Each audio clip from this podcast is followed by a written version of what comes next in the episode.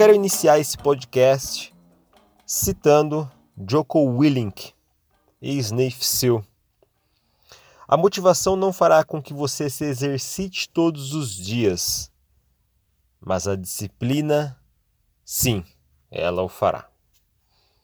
Muitas pessoas acabam confundindo a disciplina com a motivação. Muitas pessoas acabam indo a eventos, participando de várias cerimônias, sendo estigados a realizar. Mas vale lembrar de que toda essa motivação que você acumula, né?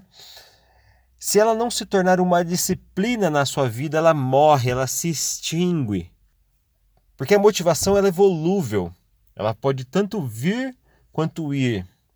Já a disciplina, ela é prática, ela, ela exerce, ela se concretiza, seja semanalmente, seja diariamente. Então, se você está motivado, aplique essa motivação a uma disciplina diária, porque nos momentos de dificuldades não é a motivação que vai te tirar do buraco, porque a motivação não vai estar ali com você. Quando você estiver no buraco, Aquilo que vai tirar de você desse buraco é a disciplina. É o quão regrado você esteve se aplicando a essa ação.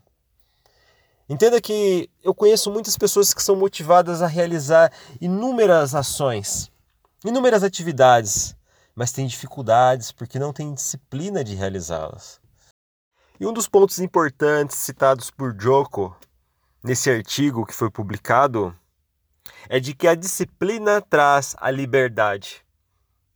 O que muitas pessoas acabam não ligando é que quanto mais você posterga, né, quanto mais você é, deixa para fazer depois, mais preso e mais amarrado você vai ficar a essa atividade.